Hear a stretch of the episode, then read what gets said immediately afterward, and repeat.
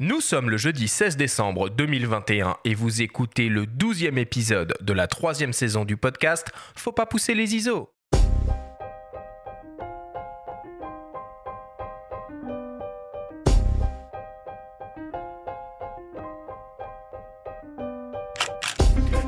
Bienvenue sur Faut pas pousser les ISO, le podcast entièrement dédié à l'image pour tous les passionnés de photos et de vidéos. Je suis Arthur Azoulay et cette émission vous est proposée par le magazine Le Monde de la Photo. Cette semaine, nous nous intéressons au marché de la photo d'occasion.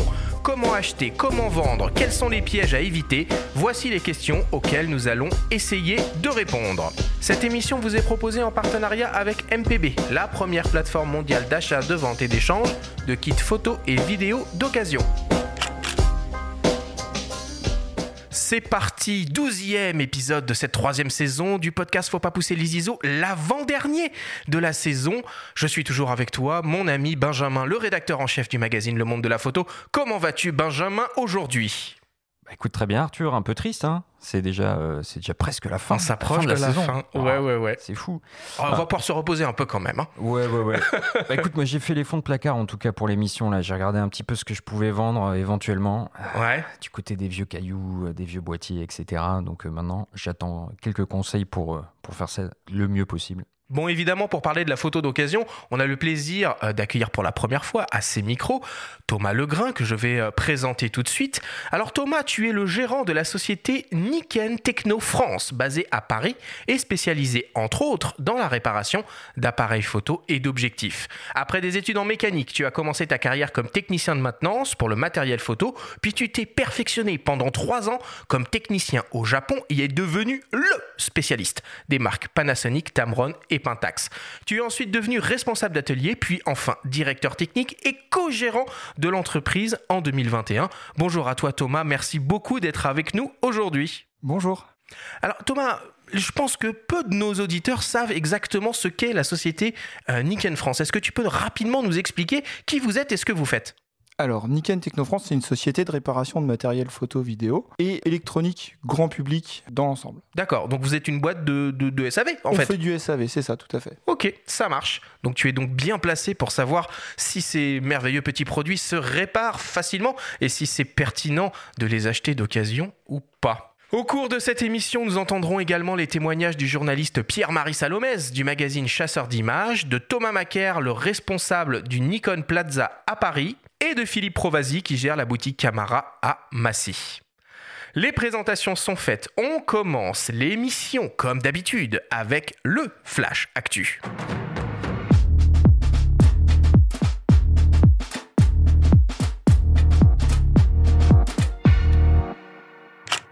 Cette semaine, dans le Flash Actu, Voigtlander lance une nouvelle optique ultra lumineuse en monture les IKM. Nikon annonce un nouveau zoom transstandard à ouverture constante et le festival La Gacilly Photo lance un appel à candidature. Le Flash Actu vous est présenté par Fox.fr, le site des spécialistes de l'image. L'opticien japonais Cosina annonce une nouvelle optique Voigtlander ultra lumineuse capable de couvrir le format 24-36 mm à destination principale des appareils les IKM. Il s'agit d'un 50 mm offrant une ouverture maximale de f1 assurée par un diaphragme circulaire à 12 lamelles.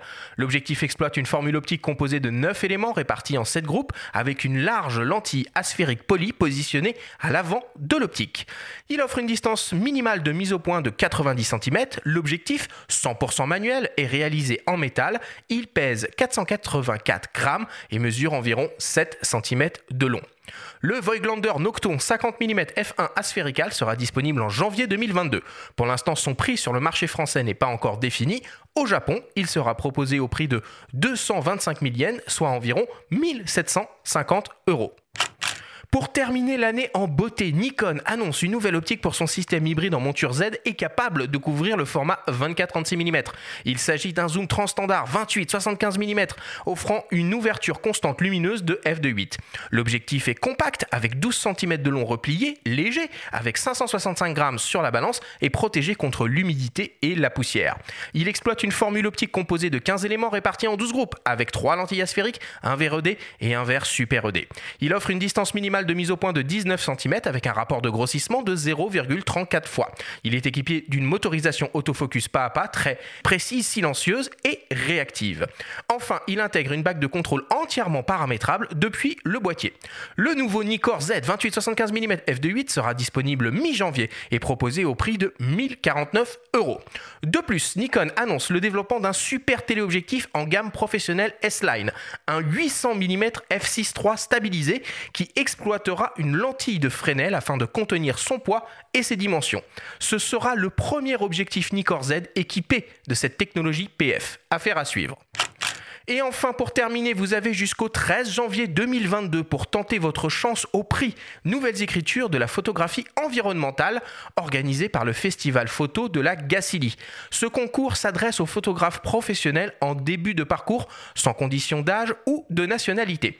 Pour participer, il suffit d'envoyer une série de 10 à 20 images n'ayant pas fait l'objet d'une publication majeure ou d'une monographie dans un lieu de diffusion ou festival d'importance nationale. Trois lauréats désignés par un jury professionnel seront récompensés d'un accompagnement de deux ans par le festival, d'une exposition lors de l'édition 2022, d'une exposition à la Ficha Galerie à Paris et enfin d'une autre exposition produite et rémunérée au festival photo La Gacilly Baden en Autriche en 2023. La participation à ce concours est gratuite et se fait en ligne sur le site du festival.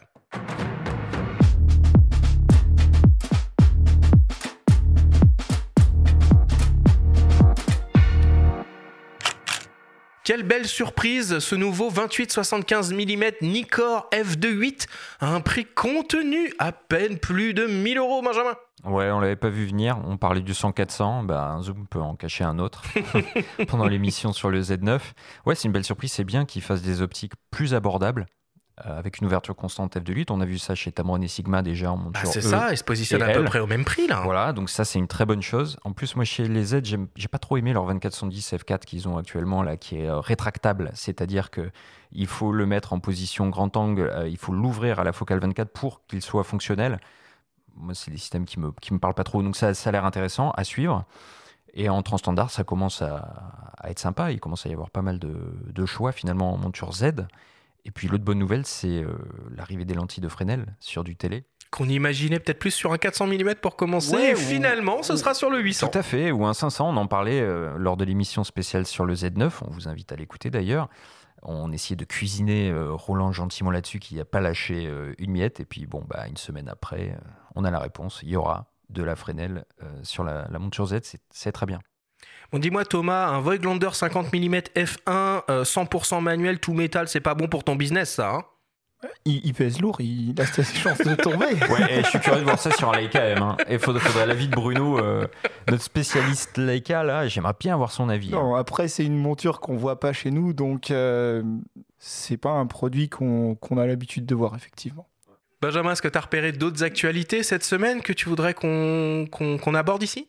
J'ai envie de parler d'un livre photo qu'on n'a pas pu inclure, nous, dans le magazine, dans notre sélection de beaux livres de fin d'année. On en a plus d'une cinquantaine euh, actuellement en kiosque, mais c'est un livre de Jean-Michel Lenoir, qui est un photographe euh, voilà, qu'on suit depuis, Ouais, euh, depuis longtemps, qu'on connaît bien, et qui sort euh, son livre Éléments, publié à compte d'auteur, disponible uniquement sur son site, qu'il a réussi à financer via la plateforme Ulule. Donc je vous invite vraiment à aller déguster ces paysages sur son site Éléments, beau livre, en auto-édition. Et moi, je rajouterais euh, quand même que euh, Capture One, hein, le logiciel de, post-production et de capture en mode connecté, hein, qui est très souvent utilisé euh, dans les studios par les photographes professionnels, passe en version 22. Bon, alors 22, vous imaginez qu'il y a quand même un peu de passif derrière tout ça. Dans cette nouvelle mouture, donc a priori est intégré des nouvelles technologies de fusion et d'assemblage pour réaliser des panoramiques et des photographies en HDR. Capture One commence aussi à travailler avec l'intelligence artificielle pour pouvoir redresser automatiquement euh, les horizons sur, euh, sur des paysages. Et enfin, je trouve la nouvelle la plus intéressante, même si on en est vraiment qu'au tout début euh, dans cette version 22, c'est l'arrivée du Wi-Fi en connecté directement depuis Capture One avec certains boîtiers, certains modules Wi-Fi. Bon, les temps de transfert sont encore très longs. C'est faire c'est- du tethering. c'est voilà, du tethering, mais wireless. Euh, c'est encore très long, c'est peu de boîtiers qui sont compatibles, mais voilà, ça arrive, ça arrive, et c'est évidemment la suite logique euh, à un travail euh, en connecté en studio. En saison 4, il faudra qu'on fasse un point un petit peu sur toute l'offre logicielle qui s'est beaucoup, beaucoup renouvelée là, bah dernièrement, entre des XO, Capture One, il faudra qu'on parle plus de Luminar aussi. Sur Lightroom aussi, Lightroom forcément. Évidemment Lightroom. Nous on est en train de, de faire un hors-série sur Lightroom de fin d'année parce qu'il y a toujours énormément d'utilisateurs Lightroom. On peut critiquer la politique d'Adobe euh, liée au cloud, etc. Mais euh, force est de constater que il reste, il reste incontournable. Faudra qu'on y pense en saison 4 quand même. Bon Benjamin, on passe à ta, à ta story hebdomadaire, à ta chronique. Alors cette semaine, direction Pétaouchnok avec le présentateur de Rendez-vous en Terre Inconnue. C'est Amron qui vous présente la story de Benjamin.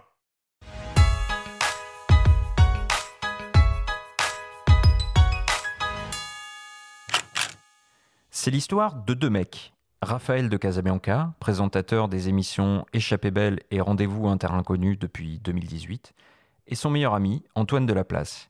Les deux compères ont créé un compte Instagram il y a un an. Petaouchnok, c'est le nom choisi pour fédérer une communauté qui compte plus de 160 000 membres.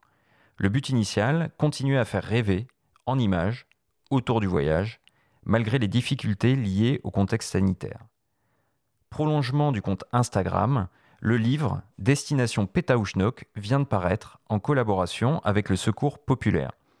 Tous les droits d'auteur et les bénéfices seront reversés au profit de la campagne Vacances de l'association. Un projet mené à bien grâce au concours de nombreux photographes issus des quatre coins du monde, nous explique Raphaël de Casablanca. C'est un beau livre de photographie, c'est pas un guide, c'est euh, de l'inspiration sur le voyage. Notre grande fierté aussi, c'est d'avoir embarqué dans, dans, cette aventure 40 photographes du monde entier qui ont accepté de céder leurs droits photos pour être publiées dans ce livre, pour que l'argent revienne au secours populaire. Et c'est des photographes qui sont à la fois très connus sur Instagram ou d'autres pas du tout. On a été guidé vraiment par la qualité de la photographie. Donc il y en a qui sont suivis par un million de personnes et d'autres 3000. Et puis il y a des Soudanais, des Anglais, des Italiens, des Allemands. C'est assez chouette parce que c'est vraiment un livre collaboratif avec plein de très belles photos et, surtout plein de, de photographes talentueux.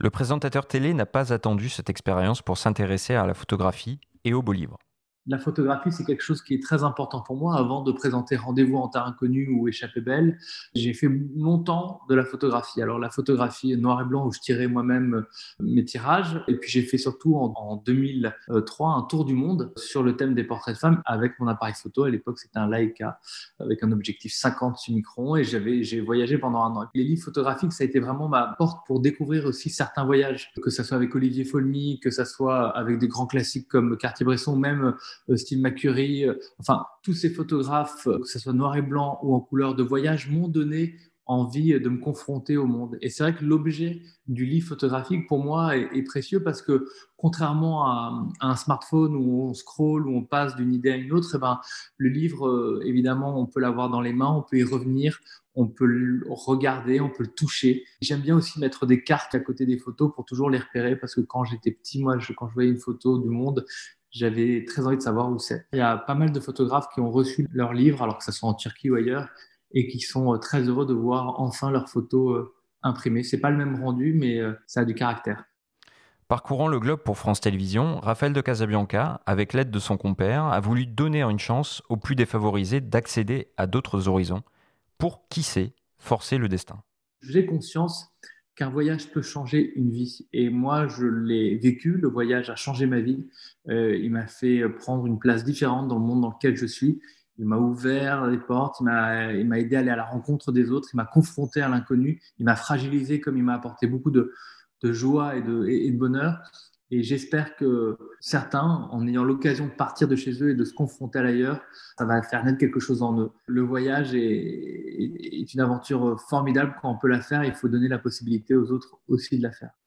Terme étrange, faisant pourtant partie intégrante du champ lexical du voyageur, qu'est-ce qu'évoque Pétaouchnok au présentateur de Rendez-vous en terre inconnue? C'est un mot un peu barré. Le schnock à la fin, il est assez drôle, euh, même si c'est une vieille expression, je trouve que c'est assez moderne. Et puis, c'est un lieu imaginaire euh, inaccessible. Euh, chacun a son péta au schnock. Ça peut être en bas de chez soi, comme ça peut être à l'autre bout du monde. Et je trouve que rien que ça, ça fait partie du voyage. Ça veut dire qu'il y a une part d'inconnu et puis surtout, ça, ça évoque l'imaginaire. Et, un champ des possibles grand, large, qui ne cesse de se renouveler. Donc voilà, Petauschnok, c'est la promesse d'une belle aventure.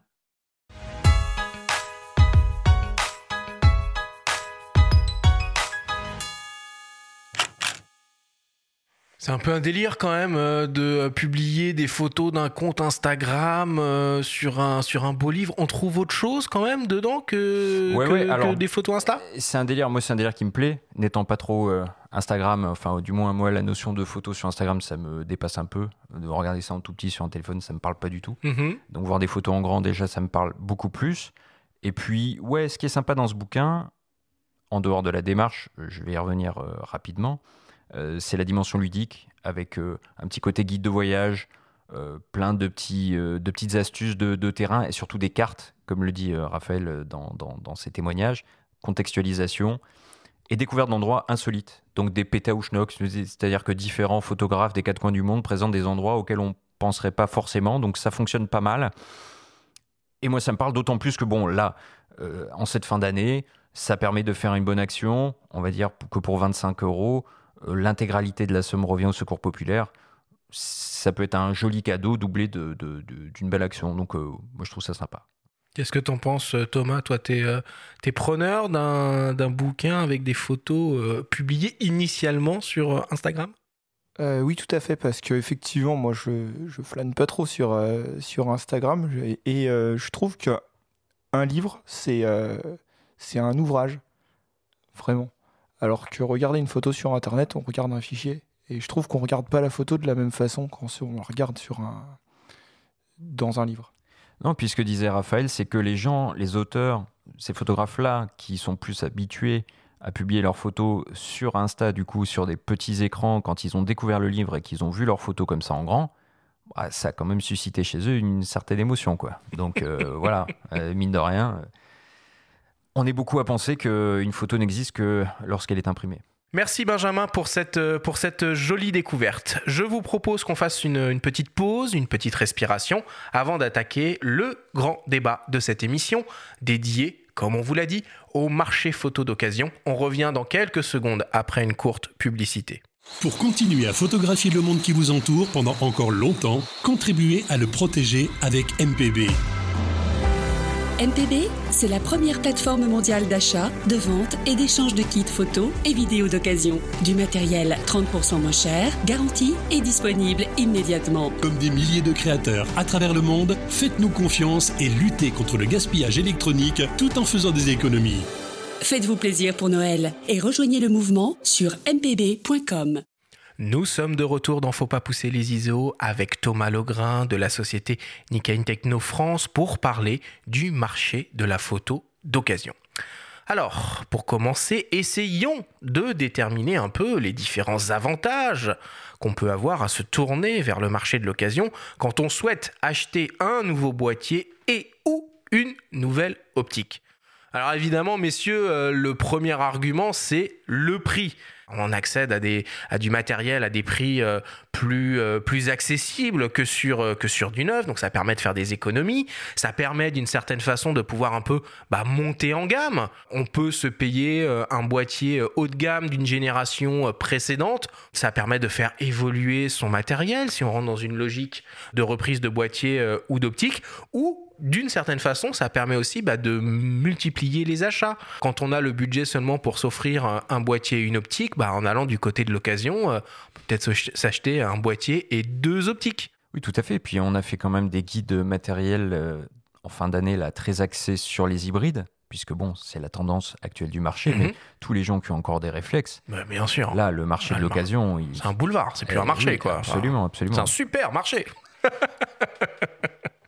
Alors je me suis amusé un peu euh, à faire une petite étude comparative de prix sur, euh, sur certaines références. Alors j'ai regardé sur euh, mpb.com et ils classent leurs occasions par état d'usage. Donc moi j'ai regardé le moins cher dans les catégories bon, excellent et comme neuf. Et j'ai comparé ça au prix qu'on peut trouver sur Miss Numérique, pour le coup qui est un revendeur de matériel exclusivement neuf on parle du réflexe. Tu, euh, abordais les réflexes Benjamin. Alors s'il y a un boîtier qui est un peu, euh, qui est un peu sexy en réflexe, c'est le Canon EOS 6D Mark II qu'on peut trouver dans un excellent état à 949 euros euh, sur, euh, sur MPB contre 1299 euros boîtier neuf. Et on parle d'un réflexe plein format. Et on parle d'un réflexe 24-36. Si on monte encore un peu plus haut, le euh, EOS 5D Mark IV qu'on peut trouver d'occasion à 1729 contre 2599 euros boîtier nu. Ça aussi, ça fait une grosse différence de prix. Et le 5D Mark IV, hein, c'était un peu c'était un peu euh, l'appareil ultime pour de nombreux photographes et vidéastes. Super outil, ultra polyvalent, 30 millions de pixels, 7 images secondes de mémoire, euh, très très bon appareil. Si on reste toujours dans l'univers du réflexe et qu'on va euh, du côté de chez, euh, de chez Nikon, bon bah voilà, la référence, le, le D850, on le trouve euh, à 2249 euros d'occasion dans un super état. Le réflexe ultime pour moi. Ouais, contre 2899 euros neuf. Et si on pousse les curseurs ou les ISO encore un petit peu plus haut sur un boîtier full professionnel sorti il y a très peu de temps, le D6, on peut le trouver à 5569 euros d'occasion contre 7299 euros en neuf. Ça fait vraiment des gros, gros, gros écarts de prix. Il faut parler de Sony qui maintient en gamme euh, évidemment euh, ses premières générations, donc euh, les Sony Alpha 7, les Sony Alpha 7 II, qu'on peut trouver désormais aux alentours du millier d'euros facilement. Ah, le, le, le, 7 II, on le trouve à 650 euros. Ouais, non, c'est complètement fou. Là, on peut, on peut avoir des, des outils plein format hybride pour vraiment des sommes assez modiques. le Canon EOS RP, qui commence à vieillir et qui est très discret, qui n'est pas stabilisé, mais qui permet de faire quand même de la photo de paysage ou plein de choses pour, euh, pareil, des sommes tout à fait abordables. 879 euros un RP d'occasion en excellent état. Bah voilà, donc ça c'est pas mal. Hum, et puis du côté de la PSC, il y, a des choses, euh, il y a des choses très intéressantes aussi chez Fuji, notamment le XT3 depuis que, que le XT4 est sorti, euh, XT2 même, XT2, XT3, des très très bons outils aussi. moi, j'hésiterais pas à investir, à investir sur ces modèles-là. Et puis en micro 4 tiers, alors là, là il y, a, y a pléthore de choix entre un GH5, un G9, euh, euh, chez Olympus, euh, le M1 Mark II, mmh. très très bon appareil aussi. donc là, on peut vraiment se faire plaisir. Donc les gens qui ont, qui ont commencé à, se faire une petite gamme optique avec des modèles, on va dire, d'entrée de gamme, donc chez Olympus, ça aurait été les EM1. les EM10, pardon, les EM5 par exemple, peuvent aller taper dans des modèles beaucoup plus haut de gamme, peut-être inaccessibles à un moment, très très bien construits et les garder un petit peu plus dans le temps. Donc ça devient vraiment intéressant. Chez Nikon, en, plein format, on peut citer les Z6 première génération, Z6, Z7 première génération. 1119 euros un Z6 première génération dans un excellent état. Auquel il faudra ajouter le prix d'une carte XQD puisqu'ils prennent que la XQD. Donc ça, faudra quand même, euh, voilà, faudra quand même le prendre en compte. Néanmoins, euh, c'est pareil, ça, ça, devient abordable.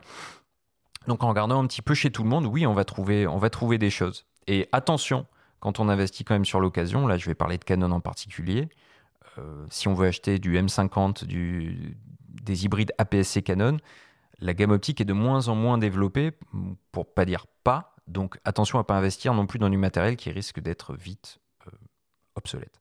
Alors il y a plusieurs évidemment critères qui interviennent dans, le, dans la valeur euh, d'un matériel d'occasion. Évidemment, il y a son, son état euh, d'usure, mais il y a aussi euh, le rapport offre-demande. Et si on prend un boîtier hybride récent, un Alpha 7 Mark III, qui, d'après les dires de Sony, hein, est l'hybride 2436 qui a été le plus vendu de, de tous les temps. C'est un boîtier qu'on trouve toujours neuf, hein, qui est proposé 2149 euros neuf. Il y en a des caisses de ce boîtier d'occasion et on peut trouver des modèles en excellent état à 1529 euros. Ça fait vraiment euh, une différence de prix euh, ultra importante quoi. Ouais, et puis on peut du coup investir dans de l'optique. Bah carrément, carrément, carrément, carrément. Euh, Benjamin, hormis cette histoire de prix, est-ce qu'il y a d'autres avantages à se tourner vers le marché de l'occasion? Ah bah l'avantage de se tourner vers le marché de l'occasion, c'est qu'on fait des économies, ça d'une part. Et puis euh, finalement, il y a un petit peu de démarche écologique dans tout ça. C'est pas, c'est, pas plus mal aussi. On fait pas tourner euh, euh, l'industrie à fond et surtout en ce moment, ça fait sens. Quand il y a une, crise mondiale de, composants, de pénurie, ça permet de s'équiper finalement de manière plutôt raisonnée, quoi.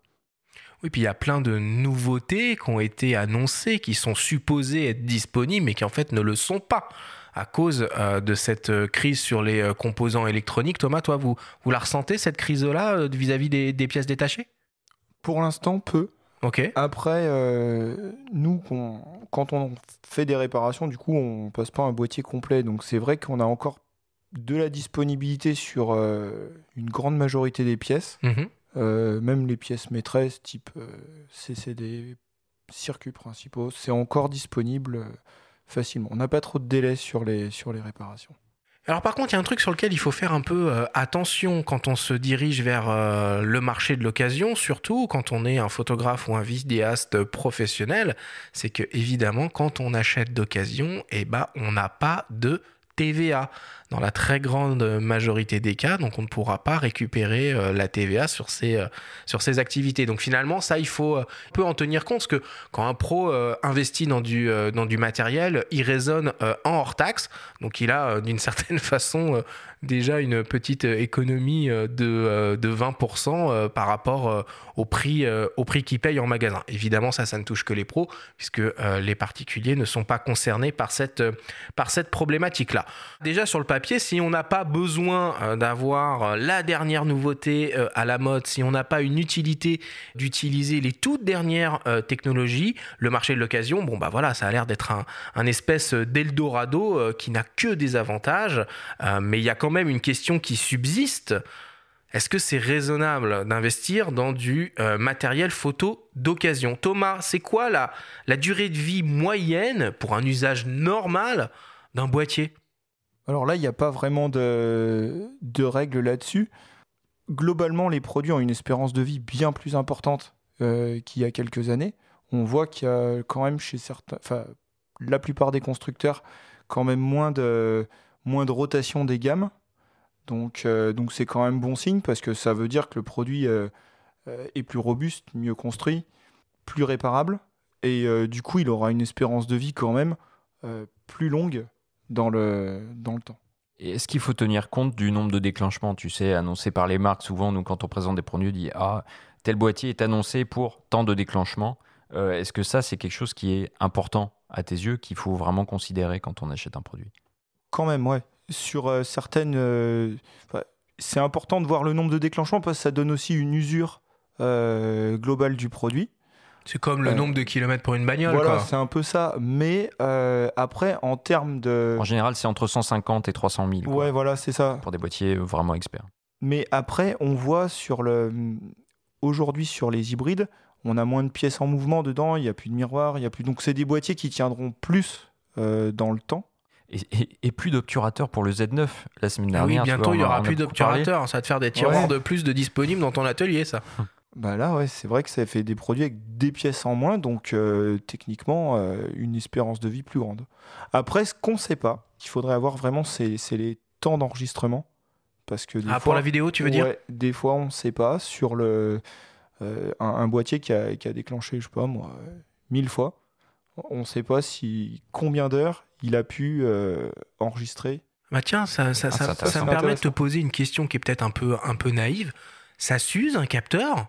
Alors là, c'est une bonne question parce que on sait pas si ça peut arriver d'avoir euh, euh, sur des tournages, si tu, si tu filmes le soleil ou si tu filmes dans, dans certaines conditions, tu as des, des capteurs qui arrivent parce qu'ils ont tourné euh, brûlés par des lasers ou après c'est des conditions particulières, mais tu peux quand même avoir, euh, je pense, euh, au, au fil de l'usage et de l'usage que tu en fais, euh, effectivement, un capteur qui, qui se détériore avec le temps. En tout cas, ça s'abîme, quoi. Tout ce qui est rayures et tout, c'est- chez toi, ça doit être un, un gros classique de, de- de la réparation. Après, c'est la différence aussi, c'est que maintenant, du fait que tu plus no- ni d'obturateur ni de miroir devant ton boîtier, tu as un capteur qui est un peu à l'air tout le temps. C'est quoi les principales pannes que, euh, que tu rencontres sur, euh, sur les boîtiers, d'une manière générale?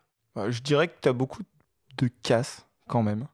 D'accord, donc Euh, c'est pas des pannes, pour le coup. Bah, ouais. Ou alors, euh, tu- des, des clients, par exemple, c'est quelque chose de tout bête, mais des clients qui font pas attention, qui ont des cartes mémoire cassées, qui les mettent dans les appareils et qui, Hmm. qui fusillent les, les lecteurs, ça arrive. La fameuse Euh, compact flash mise à l'envers, là. vous vous rappelez de ça euh, sur, euh, sur les réflexes, là, si on la Ouais, mettait bah, à l'envers, elle rentrait quand même un peu, Ouais, mais puis fallait les- forcer, puis et en ça fait, défonçait les- tous les contacteurs. était ultra fragile sur les, sur les compacts flash. ouais, mais ça, ça se voit plus maintenant. Non, mais, ce que tu dis euh, là, c'est intéressant. C'est c'est- comment ça se passe euh, concrètement? C'est-à-dire que tu as une carte qui est, qui est endommagée Et tu, la mets en boîtier? Tu peux avoir une carte qui est fendue et quand tu la mets, ça, ça écrase euh, les contacts à l'intérieur. Et puis maintenant, bah, quand c'est écrasé, souvent, tu peux plus réparer. Tu es obligé de changer toute la carte.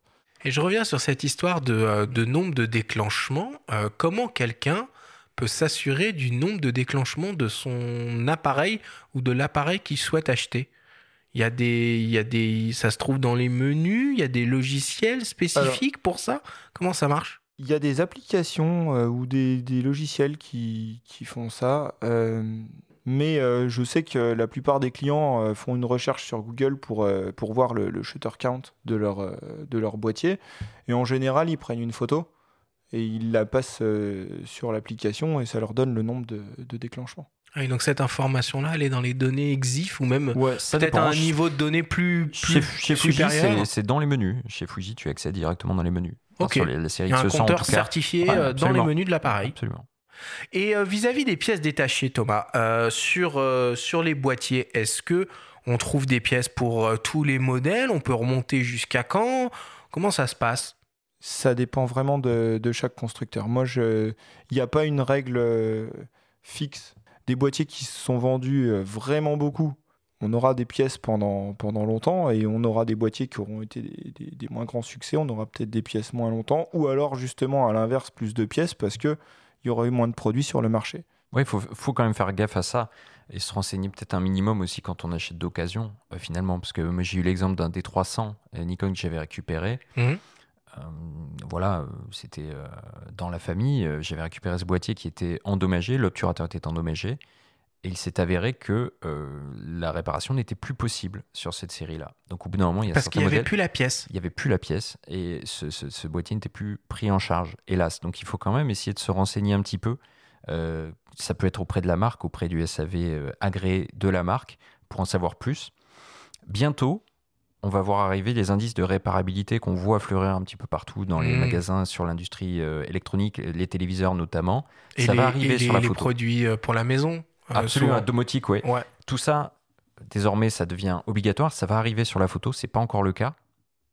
Ça va être intéressant de regarder. Là, je, je, voyais les MacBooks, euh, par exemple, Apple, etc., qui sont de très très mauvais élèves, qui ont de, mauvaises notes parce que certains composants sont totalement soudés, peuvent pas être changés. Donc, euh, tout ça sera aussi à prendre en compte quand on, quand on achètera du matériel d'occasion, quand même. Et à ce niveau-là, globalement, la conception même des boîtiers, euh, selon peut-être différents types de constructeurs, euh, rend accessible la réparation ou euh, quand on a un petit truc qui est, qui est abîmé, il faut changer tout le composant en entier?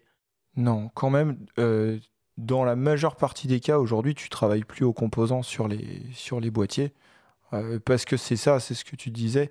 Les, les composants sont, sont, sont soudés, c'est des, des semi-conducteurs. Quand tu as des intégrés à, à remplacer, l'investissement est tel que le constructeur fournit même pas euh, le composant parce que personne a la machine pour, euh, pour refaire une carte ou pour, euh, pour intervenir dessus. Donc on remplace l'ensemble complet. Donc toi, quand tu, quand tu reçois un, boîtier qui est soit donc cassé ou, ou en panne. Donc j'imagine la première étape, c'est le diagnostic. Euh, une fois que tu as euh, identifié où était le problème, tu as quoi? Tu as un espèce de, catalogue où tu as référencé toutes les pièces que tu peux commander et, euh, et, faire venir? Comment ça, comment ça fonctionne? Voilà, tout à fait. Tu as un manuel de service, tu as une part list et tu, tu commandes les pièces dont tu as besoin pour, le, pour la réparation. Et euh, est-ce que un peu dans cette espèce de, logique qu'on a déjà un peu euh, en automobile ou sur certains produits euh, électroménagers, où on nous vante la possibilité pour l'utilisateur final de lui-même réparer son, matériel, c'est quelque chose qui peut s'envisager selon toi pour quelqu'un de, changer une pièce interne dans un boîtier ou c'est totalement inaccessible et c'est à déconseiller fortement? Bah, C'est à déconseiller parce que la plupart du temps, quand un client le, tente, tu vois arriver le boîtier après, euh, ça arrive de voir des boîtiers arriver en pièces parce que le client a tenté lui-même puis qu'il s'est perdu en chemin. C'est comme les coiffeurs pendant le confinement, quoi. Voilà, c'est ça. faut éviter. Complètement. C'est. Euh, enfin, moi, pendant le confinement, je me suis lancé dans un changement d'écran d'iPhone et je suis pas peu fier parce que j'ai réussi.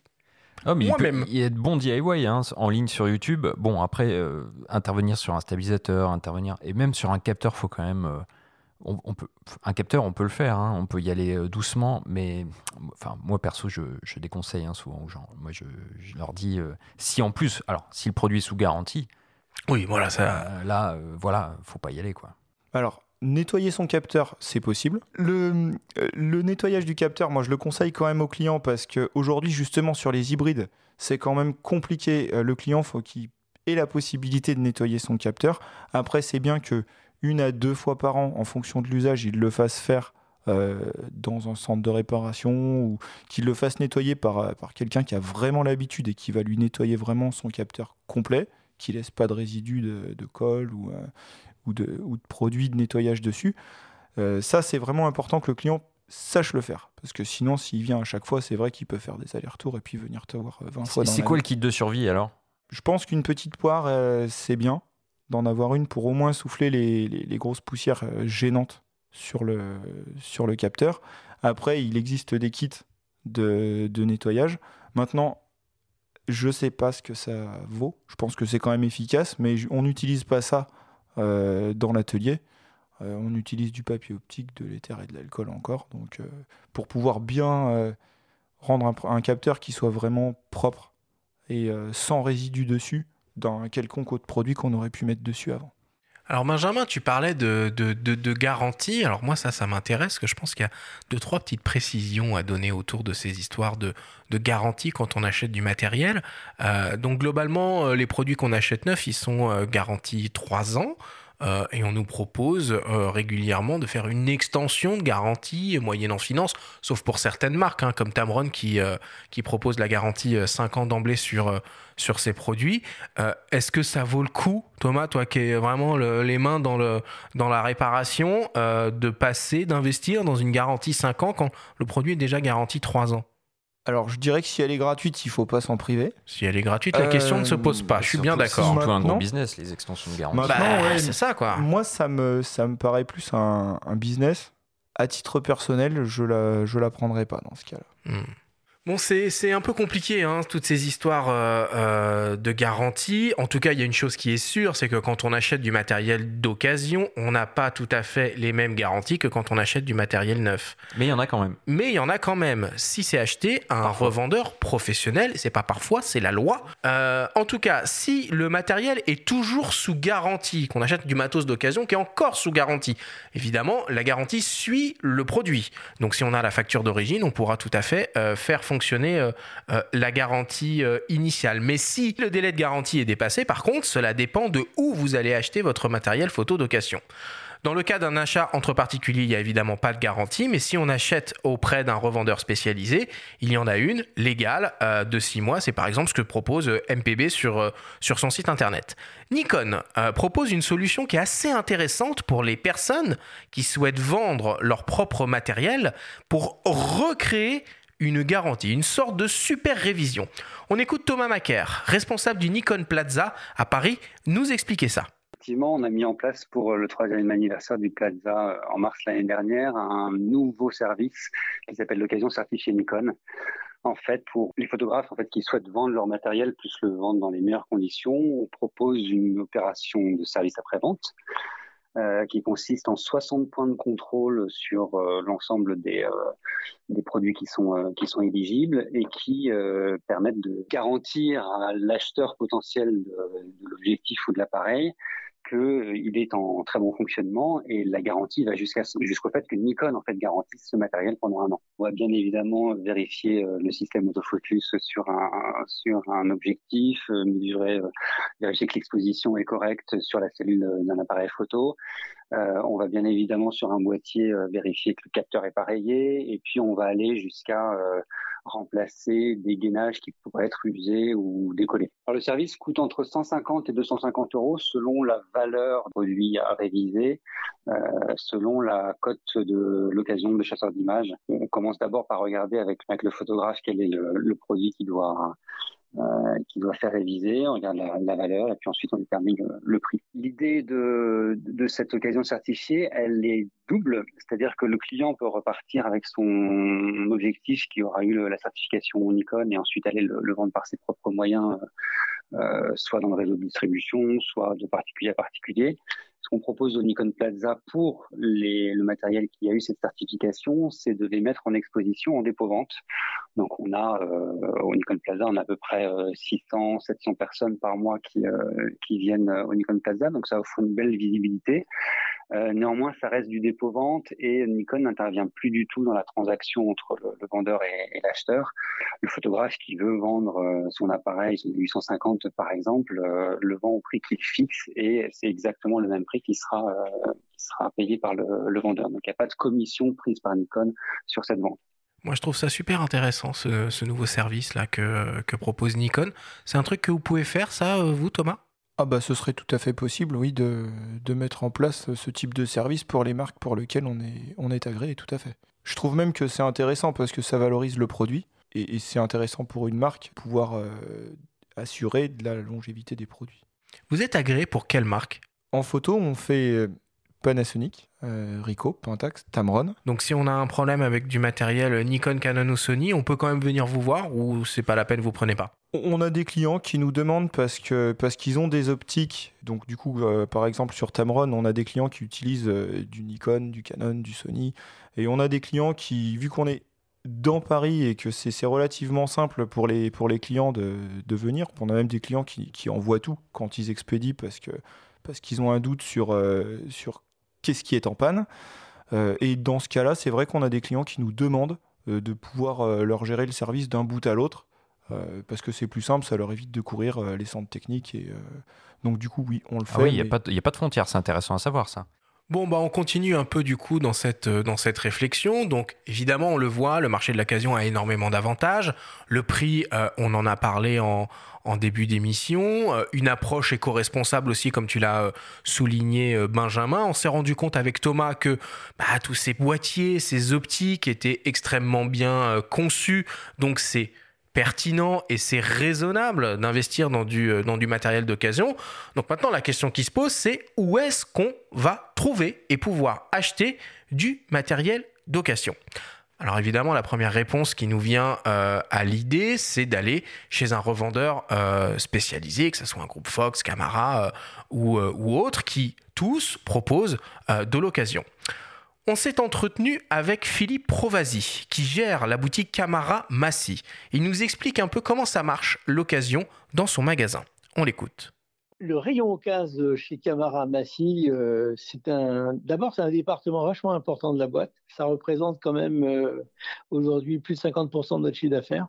C'est important pour les clients comme pour le revendeur. C'est la bonne solution pour euh, qu'un client se sépare d'un appareil qu'il a tant aimé, euh, un appareil avec qui il a fait le tour du monde ou pas. Et puis, euh, grâce à cette séparation, il va pouvoir se payer ben, un magnifique euh, appareil photo hybride avec des millions et des millions de pixels. Et c'est aussi l'occasion, aussi c'est un moyen d'accéder aux nouvelles technologies sans trop se ruiner. Donc chez nous, ben, ça se passe le plus simplement du monde. on prend comme, comme base la code chasseur d'images. Alors, je dis bien comme base parce que cette cote, elle est à peu près juste. Le prix d'un produit se fait sur la demande. Et chasseur d'images, bien souvent, connaît parfaitement les produits puisqu'il les a testés déjà. Et, mais derrière ça, il y, a, ça, il y a des produits, ça, ça marche, ça, ça marche pas. Donc, euh, en fonction de l'offre et la demande, on va, proposer un prix au client qui, bien souvent, ben, il y a le rêve du vendeur, la réalité de l'acheteur. Et dans tous les cas, faut que ce soit un bon compromis où tout le monde est content. Alors là, en prise, euh, chez nous, bon, c'est moi qui m'en occupe. On a tout un tas de logiciels qui nous permettent de mesurer les boîtiers déjà. Plus mon diagnostic technique sera précis et plus mon client final sera rassuré. Parce que bien évidemment, je vais revendre un appareil photo, un objectif ou un accessoire avec une garantie de six mois, pièces et main d'œuvre. Et ça, c'est une sécurité pour l'acheteur, parce que lorsque on achète un client, un produit à un particulier, il n'y a pas de devoir de garantie. Lorsqu'on achète un produit chez un professionnel, c'est la loi. Il faut garantir ça minimum six mois, pièces et main d'œuvre. Alors, euh, on a un magnifique site qui s'appelle Camara Occasion. Euh, ce site-là est très bien fait. C'est basé un peu sur l'ossature, comme un peu le Bon Coin, d'accord? Et là, tous les adhérents Camara qui reprennent du matériel peuvent mettre ce matériel-là en ligne. il y a plein de produits que je vais doubler sur le bon coin. Voilà un peu mes deux sites et puis de, communication de nos produits d'occasion. Alors Benjamin, hormis les, revendeurs spécialisés, où est-ce qu'on peut trouver du matos d'occasion aussi? Oh bah, Je crois que tout le monde aura le même réflexe d'aller sur le bon coin. Donc les, hein. les, ventes particuliers à particulier, ah, quoi. Bah, oui, alors, ou comme euh, le disait euh, l'interlocuteur, euh, il y a aussi des boutiques qui vendent sur le bon coin, qui font les deux. C'est vrai, c'est vrai que sur le bon coin, on trouve des pros et des, particuliers. Et c'est vrai que l'intérêt de passer par un pro, comme il l'a très bien rappelé, comme on l'a évoqué précédemment, c'est que oui, on peut bénéficier d'une garantie légale sur la revente de matériel d'occasion auprès d'un professionnel, ce qui ne sera pas le cas auprès d'un particulier, sauf si évidemment le produit est toujours sous garantie, avec du coup une facture acquittée, euh, que, le vendeur va fournir et éventuellement une lettre de cession. Ça, on peut demander, euh, on peut demander à l'obtenir aussi, ce sera toujours mieux. Donc, il y a une part de risque à acheter auprès des particuliers. Alors, Le Bon Coin, eBay, euh, auparavant Price Minister, mais ça existe toujours.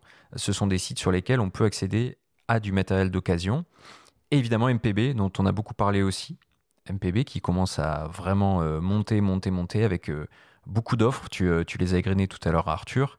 Il y a beaucoup de produits vraiment très intéressants, des descriptifs euh, assez poussés, et on peut s'assurer d'un reconditionnement puisque les produits sont passés entre leurs mains et avant de les revendre, ils se sont assurés de la remise en bon état dans les meilleures euh, conditions euh, possibles quoi. Donc c'est ça, mais MPB c'est pas, un, site de vente entre particuliers, hein. c'est un, ah, revendeur professionnel quoi pour le coup. Donc il y a une garantie. Ouais, mais du coup ça, c'est comme finalement, ça reste les particuliers qui le, confient à MPB, qui lui le revend derrière. Voilà. Donc, euh, ça, reste, ça reste un circuit euh, très intéressant si on veut s'équiper en matériel d'occasion. Je veux dire, en ligne, Le Bon Coin, MPB, ça me paraît être un, un bon duo. Et puis il y a aussi, euh, dans une certaine mesure, certaines marques qui proposent un peu comme Apple des produits euh, reconditionnés, déclassés euh, à des prix un peu, un peu plus intéressants et qui là pour le coup sont proposés avec la TVA. Donc les, pour les photographes et les vidéastes professionnels, ça peut être, ça peut être une option qui est assez, qui est assez intéressante. Alors pour ceux euh, qui ont eu la chance de voyager euh, au Japon, faut savoir que là-bas, euh, le marché de la photo d'occasion, c'est c'est c'est un, véritable culte. Il y a une boutique, Benjamin, tu dois la connaître, Thomas, je sais, on en a parlé il n'y a pas très longtemps, qui s'appelle Map Camera, qui est située à Tokyo, dans le quartier de Shinjuku, qui est absolument démentiel pour, euh, pour acheter du, du matériel d'occasion. Thomas, tu peux nous en parler un peu? Alors là, pour le coup, c'est vraiment le temple de l'occasion. Et euh, c'est une, une, entreprise, qui, enfin un magasin qui a pas pignon sur rue. Il faut c'est très rigolo. Il faut savoir où c'est quoi. Il faut, il faut prendre l'ascenseur pour, euh, pour y aller. C'est au, cinquième ou sixième étage de, de, de l'immeuble. Et il y a un étage par marque, si, si je me souviens bien. à peu près, et dedans, euh, c'est relativement serré tellement il y a de matériel. Et euh, par contre, ce qu'il faut reconnaître, c'est que les produits sont bien mis en valeur. Dans, des états dans des irréprochables. même des produits qui ont, euh, qui ont beaucoup tourné, ils sont d'une propreté et, euh, et, ils donnent envie vraiment de les acheter là pour le coup les mecs ils ont absolument tout. Y aller Benjamin dans cette boutique ouais ouais mais moi j'y suis allé pour d'autres raisons. C'est parce que ce quartier de Shinjuku c'est sur les traces de Daido Moriyama que j'adore plus que tout. Donc voilà. Mais oui bien sûr que j'y suis allé. Euh, j'ai rien ramené. Moi j'avais euh, pour le coup à l'époque hésité à ramener du matériel quel qu'il soit d'ailleurs bah, pour les, les, histoires de factures de douane j'avais déjà beaucoup de matériel sur moi donc j'avais j'avais pas franchi le pas alors Thomas, du coup, euh, si on décide de se lancer dans un achat euh, auprès d'un particulier, que ce soit un boîtier ou, une optique, euh, c'est quoi le, check-up qu'il faut faire pour essayer tant que possible d'éviter les mauvaises surprises au moment de l'achat? Pas avant d'acheter, justement. Alors, je pense qu'en premier, il bon, faut acheter un produit qui, qui soit propre. Visuellement, il faut que le produit soit vraiment euh, qu'on vérifie qu'il n'ait pas de, pas, de, pas de scratch ou d'impact, ou, euh, ou qu'il soit pas tout bêtement euh, vraiment sale. D'accord. C'est un peu comme acheter une voiture. Si tu achètes une voiture qui est vraiment en piteux état. Ouais, enfin, on pourrait se dire quand quand on, a, quand on achète une voiture, s'il y a un petit pet sur la carrosserie, c'est pas forcément rédhibitoire. Sur un appareil photo, ça l'est. C'est différent, voilà. C'est différent parce que le produit, faut, faut que cosmétiquement, il soit propre parce que Et après ça, il faut vraiment euh, tester, euh, l'utiliser, euh, voir qu'il n'y ait pas des, un bouton, un joystick cassé ou des choses comme ça. C'est tout bête, mais il faut prendre le temps de, de le contrôler quand même avant de l'acheter. Ouais, moi je ne conseillerais pas des gens d'acheter un boîtier optique interchangeable en ligne sans l'essayer quoi. Oui, ne serait-ce que pour vérifier marche. Chez, un pro, quoi. Ou alors, sauf à passer chez un pro, ou alors se fier. On peut aussi faire ça en ligne. Moi, je le fais beaucoup, se fier aux avis des utilisateurs. Parfois, même sur le Bon Coin, il y a des vendeurs particuliers euh, qui ont un historique de vente. On peut euh, accéder à l'historique, savoir ce qu'ils ont vendu, ce qu'ils ont déjà vendu du matériel photo, voir les retours des gens. Euh, sur euh, la fiabilité de l'interlocuteur, la, rapidité de réponse des messages, euh, la rapidité avec laquelle l'envoi a été fait, etc., etc. Ça peut donner des indices. Néanmoins, il vaut mieux quand même se déplacer et euh, voilà faire la transaction en direct et, presser le déclencheur, s'assurer du bon état du regarder l'état du capteur, euh, ah s'assurer que la batterie tienne un peu, euh, vérifier que l'expo est correctement faite. Enfin voilà des petites venir choses avec une carte mémoire, venir avec sa carte mémoire, avec demander à ce que la batterie soit chargée au préalable, venir avec son optique si on a déjà une optique du système en question et faire les essais sur place. Bon, pour un boîtier ça paraît le minimum. Et pour une optique, il y a un petit euh, check-up à faire Après, tu vois, sur le, le boîtier, je vais faire un, petit, un tout petit retour. Euh, sur le boîtier, c'est vrai que après, quand tu as un client qui change de boîtier, c'est vrai que des fois, même si c'est la même marque, il n'a pas l'habitude du boîtier, c'est un nouveau boîtier pour lui. Donc c'est vrai que c'est compliqué. Moi, je dirais que le, contrôle est simple au départ. Euh, la batterie, comme on a dit en début d'émission, ça tient. C'est vraiment rare d'avoir une batterie. Donc il faut pas. Ça fait... Je pense que le, le premier check, c'est vraiment le prendre, euh, s'assurer qu'il soit propre, qu'il soit en bon état, qu'il puisse y shoot un petit peu avec. C'est pareil pour tous les boîtiers. Si déjà ça, ça marche, que la carte fonctionne, que le. Déjà, il a. Qu'il n'y ait pas de pixels morts, qu'il n'y ait pas trop de grosses tâches. Il ne faut pas non plus qu'il se prenne trop la, euh, trop la tête à checker toutes ses fonctions parce que dans tous les cas, il faudra qu'une fois qu'il l'aura acheté, qu'il apprenne à le prendre en main, même si c'est euh, parce qu'il en général, ils n'ont pas utilisé ce modèle-là avant. D'accord. Et pour une optique, du coup? Une optique, c'est pareil. Il faut la tester, vérifier qu'il n'y ait pas trop de jeux euh, dans les bagues, dans les... voir, pareil, essayer la, la monter sur... ou venir avec son boîtier et la tester. C'est plus mais des fois, on voit des traces sur les optiques. On peut voir un peu de moisissure, un peu de choses comme ça. Est-ce qu'il faut vraiment s'en inquiéter? Des micro-rayures sur la lentille frontale ouais, ouais. Qu'est-ce qui est rédhibitoire ou pas Alors, je dirais que la moisissure, c'est rédhibitoire. Ok. Ça, c'est... Ou alors, il faut vraiment que le prix soit intéressant. Quand ça croustille au niveau de la mise au point et du zoom, c'est rédhibitoire aussi. Ouais, faut dans ce cas-là, faut bien le négocier aussi. L'objectif, il y aura peut-être une petite intervention après. Mais euh, c'est plus simple de contrôler une optique parce que euh, tu viens avec ton boîtier, tester euh, à pleine ouverture, voir si t'as pas un gros flou. Et pour le coup, ça c'est vrai que pour ce qui est des, des micro-rayures, quand c'est sur la lentille frontale de l'objectif, bon, c'est pas idéal, mais c'est pas euh, complètement rédhibitoire. Par contre, si c'est sur la lentille arrière, là, faut vraiment plus se méfier. Alors ça dépend. Les, poussières, ça, crée du diaphragme. Euh, une rayure, ça peut se, ça voir parce qu'en fonction de la luminosité, si, surtout si tu tournes, beaucoup de clients tournent aujourd'hui avec, ça peut se voir sur le, ça peut gêner ou perturber à la vidéo. Mais après, tu as des clients qui, deviennent après euh, terrorisés par l'idée qu'il puisse y avoir de la poussière dans l'objectif. Et c'est vrai que de la poussière, une poussière sous une frontale, ça empêche pas de faire une photo, ça se voit pas sur les photos. Ça paraît pas facile de juger par soi-même tout ça, parce que toi finalement toi tu le vois tous les jours. Ben voilà, tout ça. donc euh, tu vois distinguer même une poussière d'une rayure. Alors euh, évidemment si c'est grossi on va y arriver, mais ça paraît quand même assez subtil. Ouais, mais par exemple, tu as des clients, quand tu leur dis il faut pas qu'il y ait de poussière dedans, ils vont te mettre par exemple une lampe torche euh, ou le flash de leur téléphone devant et regarder à travers. Et là, ils vont prendre peur parce que tu as des poussières qui, font, qui sont vraiment mais, toute, toute, toute petite poussière ou une petite imperfection dans un verre. Et à ce moment-là, ta lumière de, lampe se, reflète dedans et tu as l'impression de voir plus que ça. Alors qu'en vrai, euh, tu, peux des fois en prendre une neuve et puis si tu passes une lampe dedans, tu vois à peu près la même chose. Ouais, t'as l'air assez serein finalement sur, euh, sur, tout ça. Enfin, sur tout ça, la force tranquille, Thomas. ça, fait longtemps. Que... ça fait longtemps. c'est ton job hein, de, c'est aussi de rattraper le, le, coup, mais on a des clients qui nous, enfin, c'est des cas que j'ai déjà vus en fait euh, de demande d'intervention. Et c'est vrai que bah, là, le client, c'est plus, euh, tu as un, un, travail de, à rassurer le client sur le fait que ça, ça fonctionne, que ça ne le gênera pas. C'est quoi la pire, toi, réparation que tu as eu à faire sur un, sur ah un boîtier ou une nous un peu des trucs marrants. Vraiment le, le, truc, mais, mais, qui paraissait irréparable, la, mission impossible. Euh, tu as beaucoup de cases de tournage maintenant, donc c'est vrai que tu vois des cases qui sont assez impressionnantes. Ouais. où on avait eu des cas de, de caméra, tu sais, ils les fixent sur le bord de la, ah de la voiture et puis ils font un tournage et puis en vrai, ils arrachent la.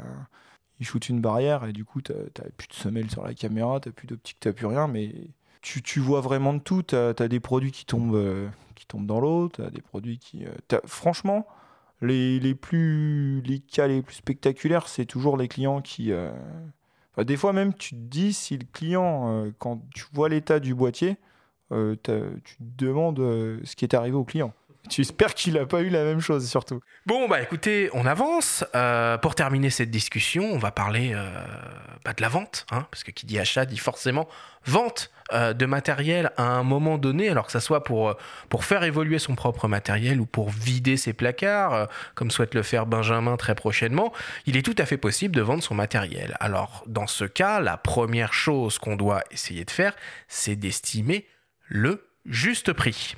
Pour cela, il existe une cote, un peu référence, tout le monde en parle, euh, c'est la cote de chasseur d'images. Nous nous sommes entretenus avec le journaliste Pierre-Marie Salomez, euh, qui nous explique un peu comment cette cote fonctionne. On l'écoute.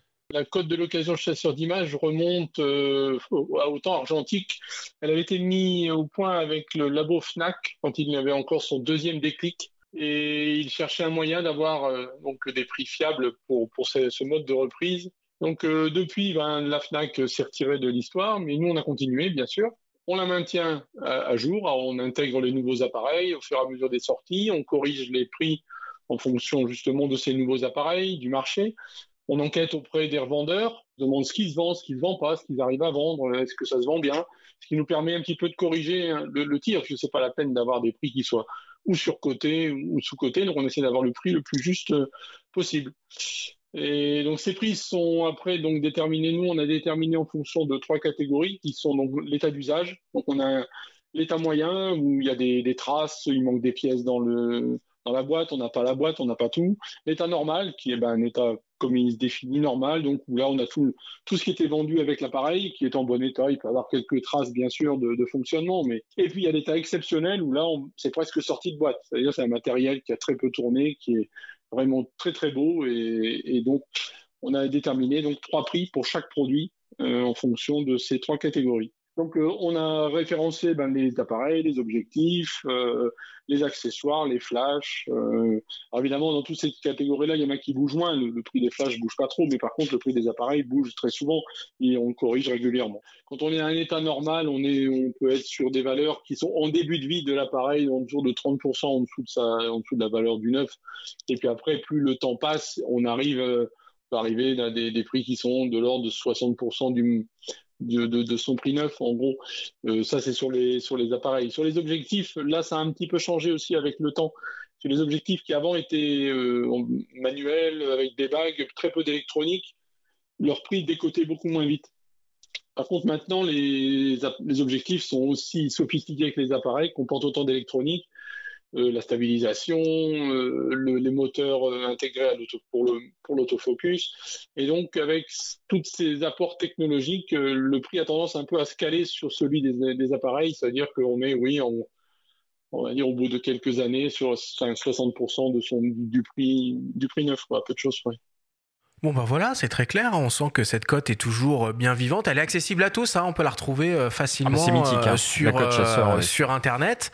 Alors du coup, voilà, pour, pour se séparer de son matériel, il y a plusieurs solutions. L'une de ces solutions, c'est d'aller chez un revendeur spécialisé qui fait potentiellement de la reprise. Il y a la logique du dépôt-vente, hein, comme le propose Nikon à son Plaza. Et puis après, voilà, la possibilité de le vendre directement via des sites Internet de petites annonces entre particuliers, type Le Bon Coin, euh, eBay, Vinted. Je pense très prochainement, on finira par voir apparaître euh, des appareils photo euh, sur, sur cette plateforme.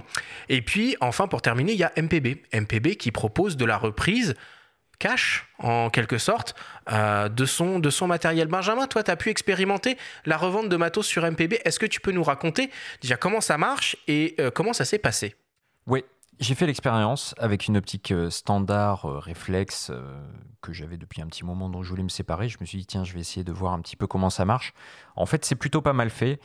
On cherche la référence sur le site, on la trouve, euh, on voit euh, un, prix de reprise qui est proposé en fonction de l'état potentiel euh, de l'optique que nous, on évalue nous-mêmes, donc état neuf, comme neuf, excellent, etc. On met un grade. Ensuite, on envoie tout cela gratuitement. Il y a un bon qui est donné, qu'on télécharge, qu'on glisse dans la boîte. On envoie tout ça. Et au bout de 5-6 jours, on a un retour qui nous dit que l'objet a bien été rapatrié. Ensuite, ils font eux-mêmes l'expertise et ils reviennent valider ou pas euh, le tarif annoncé en premier lieu et on touche un virement sous trois jours. C'est ça. Voilà, donc ça fonctionne bien.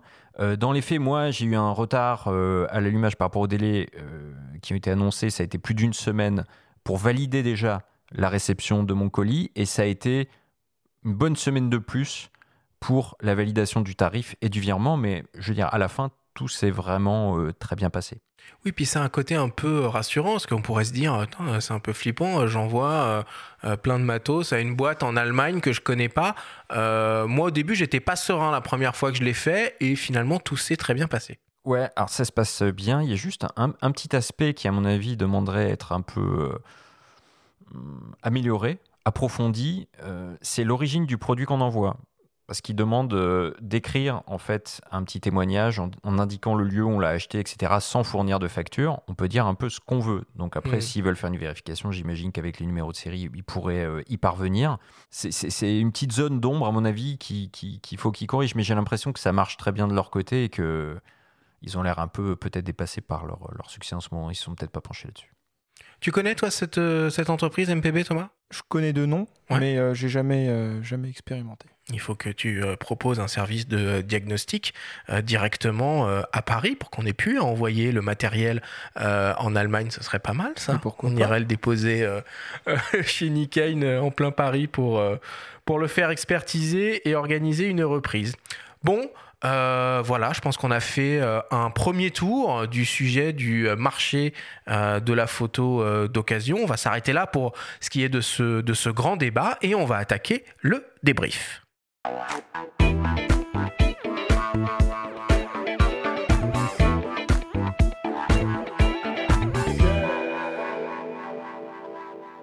Nous sommes toujours avec Thomas Legrain pour notre grande discussion sur le marché de la photo d'occasion.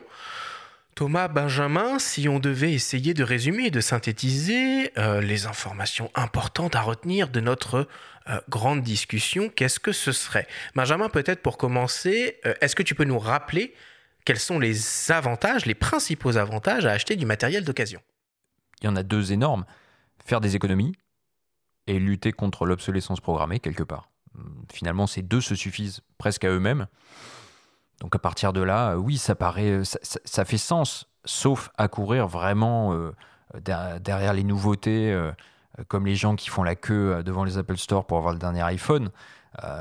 si on en a les moyens, le marché de l'occasion fait pleinement sens, surtout en photo et surtout, surtout du côté des optiques, où on peut trouver mais vraiment 10 000 choses, euh, que ce soit sur les réflexes, mais désormais de plus en plus évidemment sur les hybrides, en montureux d'ailleurs principalement, hein, euh, en monture, ceux qui sont équipés en Sony, là, euh, il y a une offre qui est, qui est absolument pléthorique. Thomas, du coup, est-ce que c'est raisonnable d'investir dans du matériel photo et vidéo d'occasion, que ce soit des boîtiers ou des optiques? Est-ce que ce sont des produits qui tiennent dans le temps, qui sont bien conçus, qui sont réparables en cas de problème? Tout à fait. comme on disait tout à l'heure, les produits sont plus robustes, plus bien construit et ils se renouvellent moins vite qu'il y a quelques années. Donc ça veut dire que leur espérance de vie est plus grande. Donc euh, si leur espérance de vie est plus grande, ils peuvent effectivement passer d'un propriétaire à un autre propriétaire. Et globalement, en moyenne, on peut, euh, on peut compter euh, avoir accès à des pièces pendant combien de temps? Tu as une idée un peu? Du fait de la montée en gamme, je trouve qu'on voit encore des produits en garantie qui étaient déjà vendus en 2016-2017 donc, euh, s'ils sont encore vendus, les clients qui peuvent acheter ce produit d'occasion maintenant, à mon avis, sont tranquilles encore pendant les cinq prochaines années, euh, au minimum. sur, sur la disponibilité des pièces. S'il n'y a pas encore d'indice de réparabilité pour les produits photo, en revanche, il y a des petits messages souvent qu'on trouve dans les enseignes spécialisées photo sous les produits qui sont la durée pendant laquelle on va pouvoir trouver les pièces détachables. C'est ça, un engagement du constructeur euh, à garder au catalogue euh, des pièces pendant une certaine période. Qui, que souvent, j'ai regardé dernièrement, j'ai trouvé euh, quand même assez courte, de l'ordre de 2-3 ans. Ah ouais, pas ça plus. fait un peu flipper. Ah, moi j'étais plus sur 10 ans dans ma tête, je, mais je, pense que c'est, je pense que c'est plutôt à titre indicatif. Et en tout cas, je l'espère, parce que dans les faits, souvent, on s'aperçoit qu'on peut réparer. Enfin, Thomas, tu. tu oui, on peut réparer plus longtemps, oui, tout à fait. Je pense que c'est c'est vrai que si on te dit les pièces sont dispo pendant 2-3 ans, ça, ça tique peut-être un petit peu quand tu, le, quand tu le vois comme ça, mais je trouve que dans les faits, euh, à part quelques exceptions, c'est tout le temps plus, euh, plus long. Et euh, je pense que c'est juste pour, voilà, c'est pour pas prendre le risque de donner une date, de, de, trop s'engager sur la dispo, mais en, normalement, c'est rarement vu de cas où les pièces s'arrêtaient vraiment vite. Si on veut être tranquille, on achète du Leica et puis on fait réparer euh, ces Leica M euh, des années 50. vous avez d'ailleurs, tiens, toi Thomas, une, une, politique un peu comme ça de, de, prévention chez Nickel où vous dites bon bah voilà, je sais que cette pièce détachée, on me la demande régulièrement, je vais volontairement la surstocker pour être sûr, si jamais au cas où ils arrêtent de la proposer, d'en avoir toujours en magasin quoi. Et eh ben moi j'ai encore jamais été confronté à, à ce cas-là. Après, c'est sûr que si je vois un produit vraiment très ancien, que le client veut le faire réparer, par exemple, c'est quand tu as passé les 10 ans, on pourrait lui dire qu'effectivement, économiquement parlant, il vaut peut-être mieux euh, commencer la réflexion du euh, est-ce que je fais réparer ou est-ce que je le change? C'est passé 10 ans, euh, si je vois que les pièces sont plus disponibles, ce, serait, ce serait dommage de pousser à une réparation des fois onéreuse alors que euh, effectivement s'il se rabat sur le marché de l'occasion ou sur un boîtier plus, euh, plus récent, euh, il repart sur une garantie. Même le client sera plus serein hein, dans ces cas-là. Après, tu sais, il y a des choses un peu irrationnelles dans la photo. Hein. Il y, a, y, a, de l'affect, il y a de l'émotion et, et certaines personnes sont prêtes à mettre le prix qu'il faut pour réparer un appareil hors d'âge parce que parce que c'est leur appareil, quoi. Ouais, la dimension sentimentale. Moi, je l'avais fait avec mon premier appareil, mon petit Leica CL familial aussi. C'est le premier mmh. appareil avec lequel j'ai photographié. J'ai fait réparer la cellule. Ça m'a coûté cher.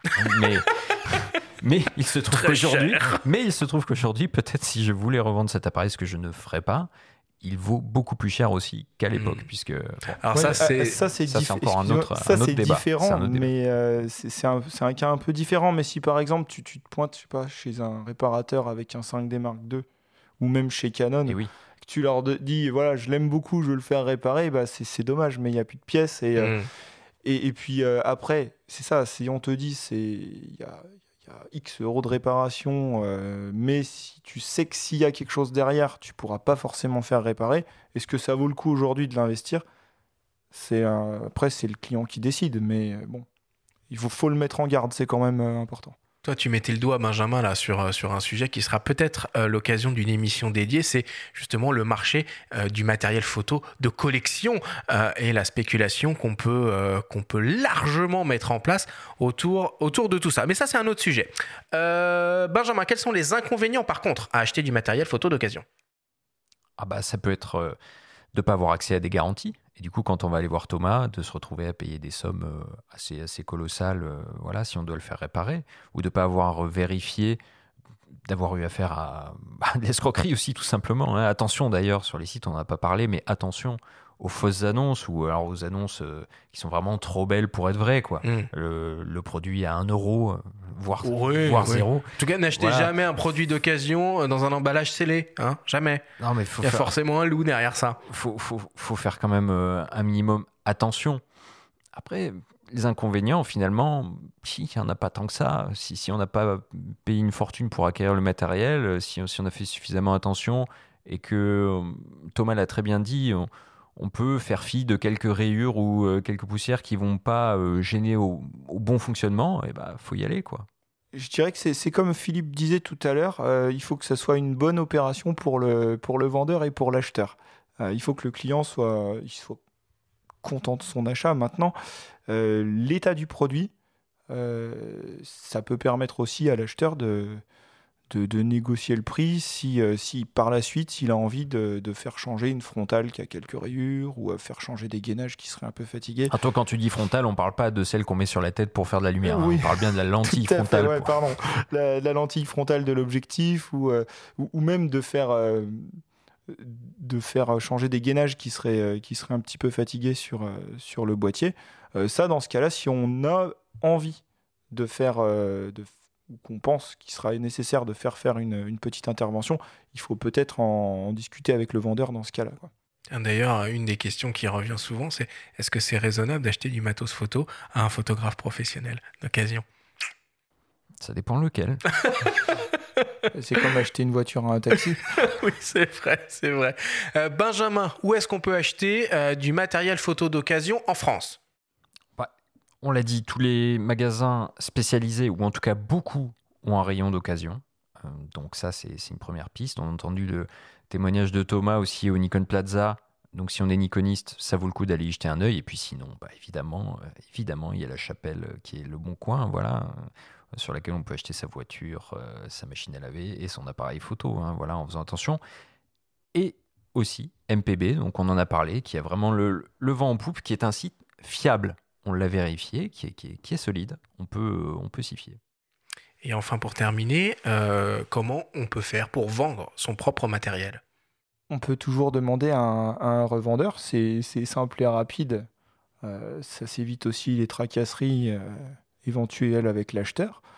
Mais après, comme vous disiez, sur Le Bon Coin, sur, sur des sites type Rakuten, MPB, c'est oui, puis on peut s'offrir euh, des boîtes à lumière pour euh, des sommes assez modiques désormais, donc faire ces petites euh, photos de produits soi-même aussi pour mettre le produit en valeur. L'idée, c'est pas non plus de faire du patch de luxe, mais c'est de montrer les produits tels qu'ils sont à l'image pour pas flouer le, futur vendeur et ne pas éluder les défauts. C'est ça. Peuvent être des micro rayures, etc. Dans le processus de vente de matériel, il y a aussi le facteur temps et prise de tête qu'il faut, euh, qu'il faut mettre en place. Alors évidemment, si on fait euh, une vente euh, via Le Bon Coin ou eBay, c'est peut-être ce qu'il y a de plus intéressant économiquement, puisque personne ne prend de commission au passage. Par contre, ça peut être long, laborieux et, et un peu frustrant avec, avec des vendeurs qui viennent visiter le matériel, qui sont indécis, qui finalement se rétractent au dernier moment. La simplicité, hein, c'est euh, le système de mpb.com. On envoie le matériel. C'est peut-être un petit peu moins intéressant économiquement, mais au moins on est sûr que c'est fait rapidement et bien fait. Alors ça dépend. Il faut regarder. Du coup, il faut comparer entre ce que va nous dire MPB, aller sur le bon coin en même temps, aller sur d'autres sites, faire la comparaison. Et selon les produits, ça peut être tout à fait intéressant de passer par MPB et gagner du temps. Merci beaucoup Thomas Benjamin pour toutes ces explications.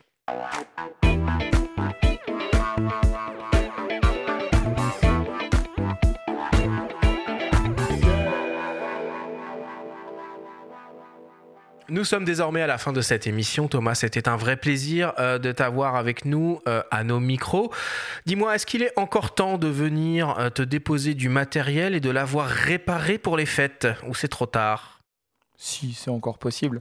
C'est encore possible? C'est quoi vos délais moyens d'ailleurs de, réparation oh, sous, Ça dépend. Je pense qu'en délai moyen, on doit être dans les 5 jours à peu près. Ok. Donc, et après, si c'est pour un miracle, on peut toujours dans la mesure du possible, on essaie de le faire. C'est la période de Noël. Et vous en faites des miracles alors On y arrive. c'est quoi l'adresse? 4 cours du Chêne Vert, euh, Paris 12e. Juste à côté de la Bastille. C'est noté. Benjamin, l'actualité du monde de la photo? Eh bien, on sort notre euh, dernier numéro de l'année, euh, qui va rester en kiosque pendant deux mois, avec un gros dossier signé Volker Gilbert sur le contraste et la dynamique. Et puis des tests un peu dans tous les sens, avec notamment le Sony Alpha 7 IV le Mavic 3 de DJI, un gros test terrain aussi du Tamron 2875 G2, et puis euh, des logiciels, notamment euh, DxO Filmpack 6. Donc tout ça, c'est en kiosque avec, en plus, en grosse cerise sur le gâteau, une sélection de 50 livres photos pour les fêtes. Merci beaucoup Benjamin. la semaine prochaine. C'est la grande dernière de notre troisième saison du podcast Faut pas pousser les ISO. Et pour terminer en apothéose, nous vous proposerons une émission exceptionnelle au coin du feu avec l'immense photographe Vincent Munier qui sort tout juste au cinéma son premier film, La Panthère des Neiges. Merci à tous de nous avoir écoutés. Prenez soin de vous et à la semaine prochaine.